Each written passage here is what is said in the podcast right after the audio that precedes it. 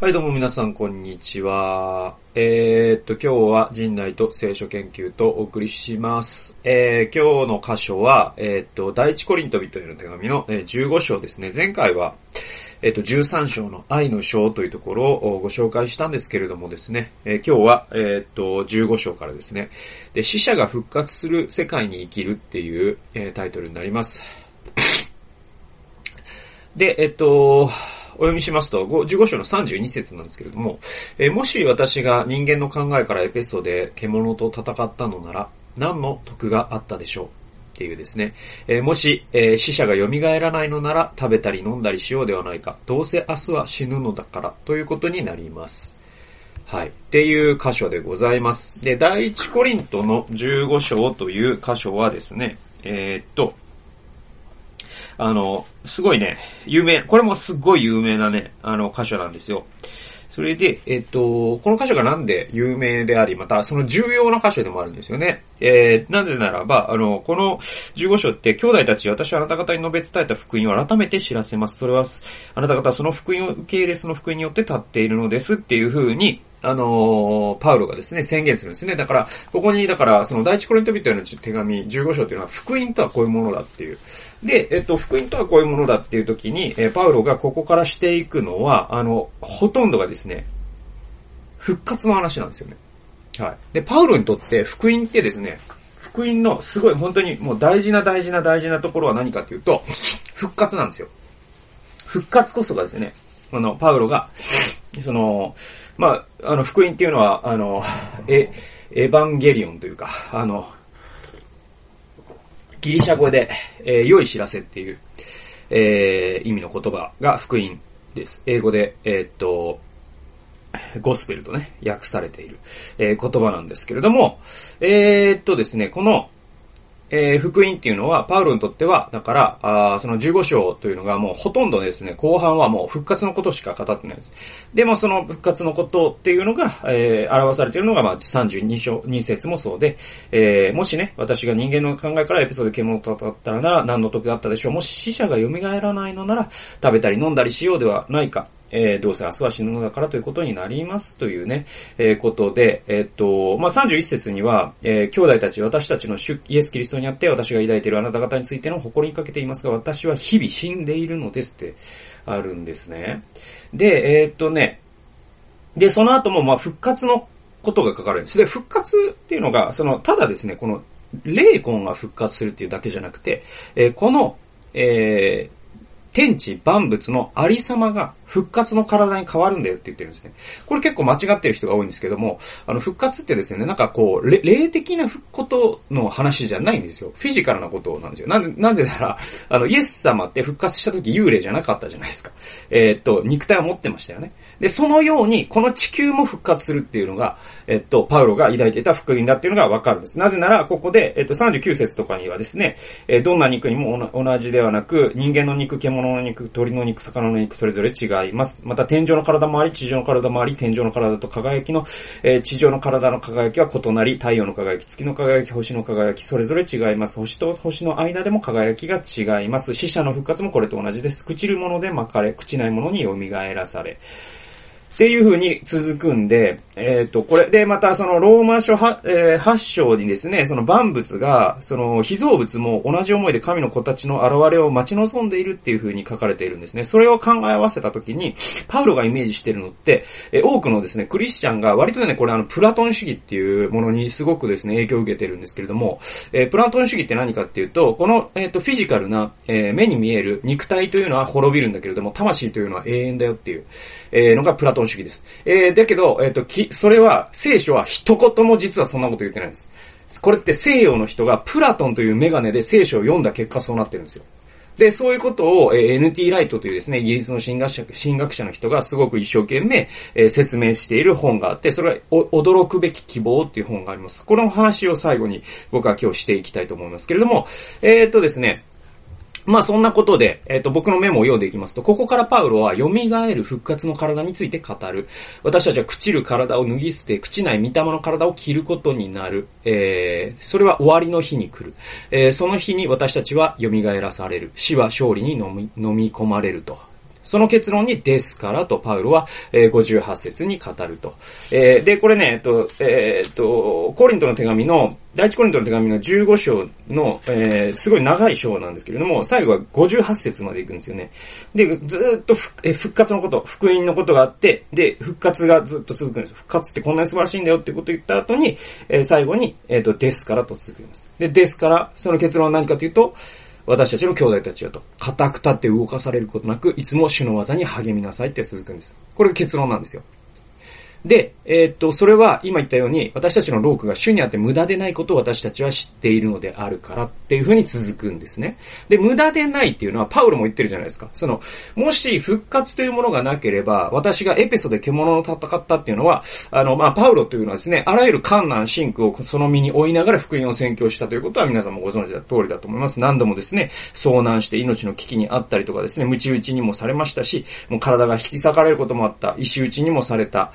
ー、もう本当に命の危険なんて数えたらキリがないと。えー、そして飢えることもあったし、凍えることもあったっていうふうに言ってますね。えー、でもそれらっていうのが、もし復活がなければ全部無駄だよってパウロは言うんですね。で、じゃあ復活があるじゃないか。だから無駄じゃないんだよ。だから君たちも、えー、今日も主の技に励むことに、えー、それは無駄ではないんだよっていうのが、まあ、この 15, 15章でパウロが言っていることですね。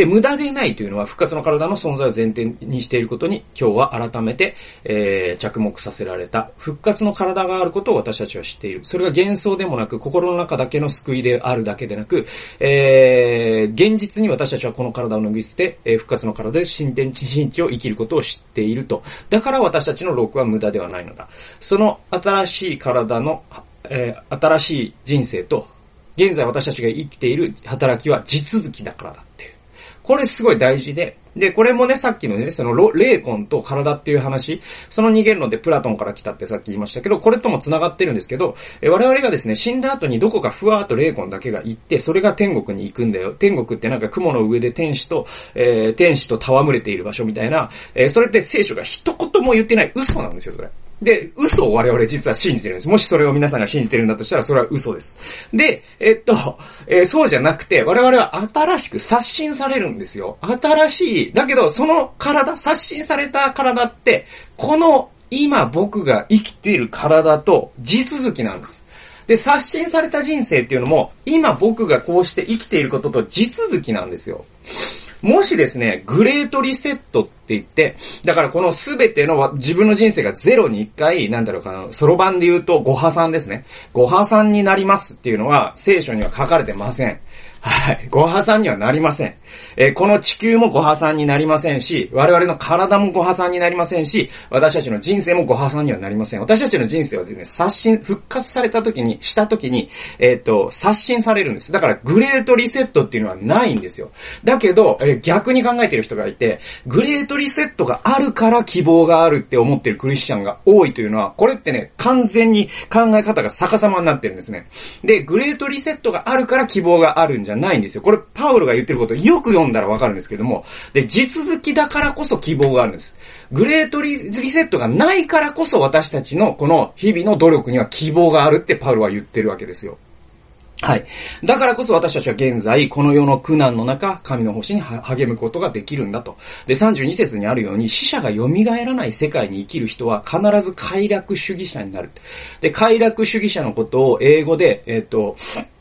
えー、ヒードニストっていうんですね。ヒードニストっていうのが快楽主義者っていう言葉で、えっ、ー、と、つまり、えっ、ー、と、この世というのは楽しんだものが勝ちだっていう考え方です。で、死者が蘇らない世界に生きている人は必ず快楽主義者になります。えー、それはですね、別に、あの、いっぱい食べるとか、いっぱいもう性欲を満たすとかですね、いっぱい美味しい、え、お酒を飲むとかですね、そういった形だけじゃなくて、えっ、と、出世というものを通して、え、世間の注目をあ、あ、えっと、集めて、そしてこのの名を上げてですね、歴史に名を刻むんだ。これも快楽主義者の一つの形態です。で、えっ、ー、と、楽しんだものが勝ちだっていうことになります。で、しかしキリスト者は、えー、死者が蘇る世界に生きているんですよ。そうなると快楽主義者ではありえないんですよ。えー、楽しんだもの、楽しんだだけのものは、その世界では負けだからです。復活の体で生きる人生に何の備えも貢献もできてないからです。私たちが快楽主義者になるならば、復活の体で私たちがいずれこの人生と地続きの、えー、復活の体で生きることになる人生に快楽主義者は何の備えもできてないんです。だからその時に絶望することになるんですよ。でもですね、復活する体、えっ、ー、と、死者が蘇る世界にクリスチャンが生きてるわけじゃないですか。だとすると、えー、私たちが今、主のために、えー、犠牲を払ってですね、献身的に使えるということは、まさにその復活の体で生きる準備をしているということだから、私たちには希望があるんですね。で、さっき言ったその NT ライトの、えっ、ー、と、驚くべき希望という本の論旨っていうのはまさにそれで、えっ、ー、と、えっ、ー、と、クリスチャンにはですね、二つの大きな間違い、え大きな、二つの種類の、二種類の大きな間違いがある。一種類目はさっき言ったプラトン主義なんですね。えっと、だからこの地球、この地球は滅びる。えー、この体も滅びる。この世のありさまは滅びる。この社会は腐敗していく。えー、だけれども私たちは刷新され、グレートリセットが起こり、この魂だけがいる、えー、なんか雲の上にあるすごい世界に行くのだ。だから希望があるっていうのは、え実は聖書が一言も言ってないけども、キリスト教会にすごく広まっている嘘だって言うんです。えもう一個の嘘は何かというと、えこれはあの、18世紀、19世紀の、えっ、と、啓蒙思想に影響を受けてですね、えっ、と、この社会は進歩していくと。で、ちょっとずつ良くなっている。で、で、ちょっとずつ、ちょっとずつ、ちょっとずつ良くなっていって、私たちは人間の力によって神の王国を建設建設できるんだっていう考え方があるんですね。これは主にまあ、リベラルと言われるクリスチャンの人に多い考え方なんですけれども、これも嘘だと。聖書はそれも言ってない。実は、聖書の中にあるのは、実はそのさっき言った断続性とではないんですよ。だけど、今言ってるのは連続性でもないんです。この断続性と連続性の緊張関係っていう弁証法を解くのは何かっていうと、復活だっていうのが、まあ、NT ライトが言っていることで。で、復活っていうのは実はこれって歴史的事実とかですね、人の考え方とか信仰っていう次元ではなくて、復活って世界観だよっていうのを NT ライトが言ってるんですよ。復活する死者が復活する。そしてキリストが復活される。そしてキリストが復活されたように、この世界も、えー、新たな形で復活させられると信じるということは、実は新たな世界観を持つことであるっていうのを NT ライトは言っていて、それはつまり、私たちが新しいメガネをかけてこの世の中を見る。この人生を見る。この自分自身を見ていくっていうことを意味するんだよってことを言ってるんです。まあ、あのー、146から147ページをですね、抜粋しますね。驚くべき規模の。その意味で20世紀の全体主義は思想や文化でのより大きな全体主義が、えー、様々な形で表出したものの一つに過ぎない。ポストモダンはそのより大きな全体主義に、かっこ当然だと私は思うのだが、かっこ閉じる。反抗したのだ。結局のところ、えー、死者に蘇ってほしくなかったのは誰だったのか。単なる知的臆病者や合理主義者ではないだろう。それは権力を握っている者たちや社会、社会的知的暴君や、暴君や、えー、虐虐待者たちであったし、今もそうである。それは暴君の最後の武器である死に打ち勝ったこの世の主に脅かされるカエサルたちであり、ユダヤ人の神の王が蘇ったという確証が、に怯えるヘロデたちである。そしてまさにその点でイエスの復活を信じることが突如として一世紀の奇妙な出来事について尋ねるだけの問題だけでなくなり、21世紀の希望の再発見に結びつくのである。希望とは異なる世界観が可能だと、はたと気づいた時に得られるものだ。それは富と権力を持つハレンチな者たちが最後に勝利しない世界である。イエスの復活は世界観の変化を余儀なくした。この世界観の変化こそ私たちがこの世界を変えることを可能にするのであるっていうふうに、まあ、ライトが言ってます。割とまあ、言い回しとかもね、あの、深淵で、ちょっと難しいかもしれませんけれども、要はですね、あの、ライトがここで言っているのは、えー、その、死者が復活する世界に生きている人たちっていうのは世界を必ず変えると。死者が復活する世界観を、えー、するという世界観を持つようになった人たちは、この世界を暴君たちの手から取り戻していくんだっていうふうに。それがまあそのまさに初代教会がしたことなんだよっていうふうに、まあライトは論証していくんですけれども。え、私たちはですね、死者が復活する世界に生きているかどうかっていうのがすごく大事になります。それがまあもう、もはやクリスチャンとそうでないかを分けると言ってもいいぐらい大事なことなんですね。ところがこの死者が復活する世界っていうのがなんか霊魂だけがふわーっと天に行くみたいなことでは全然ないんだよっていうのがすごい大事だ、大事なことで。えー、もし霊魂だけがふわーっと行くって、えー、っと、パウロが信じてたんだったら、エペソで獣と戦ったことは無駄です。はい。だけど、パウロはそうは信じてなかったし、パウロが、えー、持ってた世界観はそうじゃないんですよ。自分がエペソで主のために獣と戦うということがですね、復活の体と繋がっていることを知ってたから、パウロは戦えたわけなんですね。えー、なのでですね、私たちは、まあその死者が復活する世界に生きるという、まあなんだろう、これ世界観だから、あのー、マトリックスでいうですね、赤いカプセルを飲むっていうことにかなり近いんですけれども、えー、そういった変化を実は私たちクリスチャンっていうのは、えー、人生の中で体験することができるんだけれども、あそういうそのせ、えー、っと、グノーシス主義的なですね、霊というものがなんかこの辺にふわふわ浮いてて、肉体というものを脱ぎ捨ててですね、 Great Reset があるみたいな、ちょっと間違った世界観を持ってると、そういう本当に復活の本当の凄さがわからなくなってくるよということがあるんで、えー、っと、まあ、NT ライトということを、まあ、補助線にして今日は復活、死者が復活する世界ということを考えてみました。えー、今日もですね、最後までお聴きくださりありがとうございました。また次回の動画及び音源でお会いしましょう。さよなら。